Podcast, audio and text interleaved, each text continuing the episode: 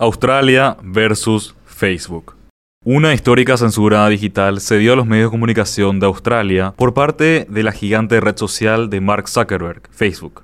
¿Qué exactamente pasó? Podríamos decir que se estiró la oreja al multimillonario estadounidense y este no dudó un solo segundo en usar su poder. La semana pasada, los australianos ya no podían ver las noticias publicadas en la plataforma por cualquier medio de comunicación local. ¿Y por qué? Porque el gobierno planteó una ley en la que Facebook, Google y también otros sitios debían pagar un canon a las distintas editoriales por sus materiales compartidos, considerando que la red social genera un inmenso tráfico de datos e intereses entre sus usuarios. Es claro que para Zuckerberg y compañía, la idea de pagar a los medios no fue de agrado y tomaron una medida extrema, en la que nadie pudo informarse mediante Facebook en el país, pero hasta se les pasó de la mano, llegando incluso a darse bloqueos en cuentas gubernamentales y también ONG. Ante una masiva ola de críticas y rechazo, la empresa estadounidense dio un paso atrás en la medida y las noticias volvieron a las distintas páginas, llegando nuevamente a su público, mientras que próximamente el Parlamento establecerá un árbitro que acordará los que deberían pagar los gigantes informáticos. ¿Es preocupante este bloqueo? Sí. ¿Por qué?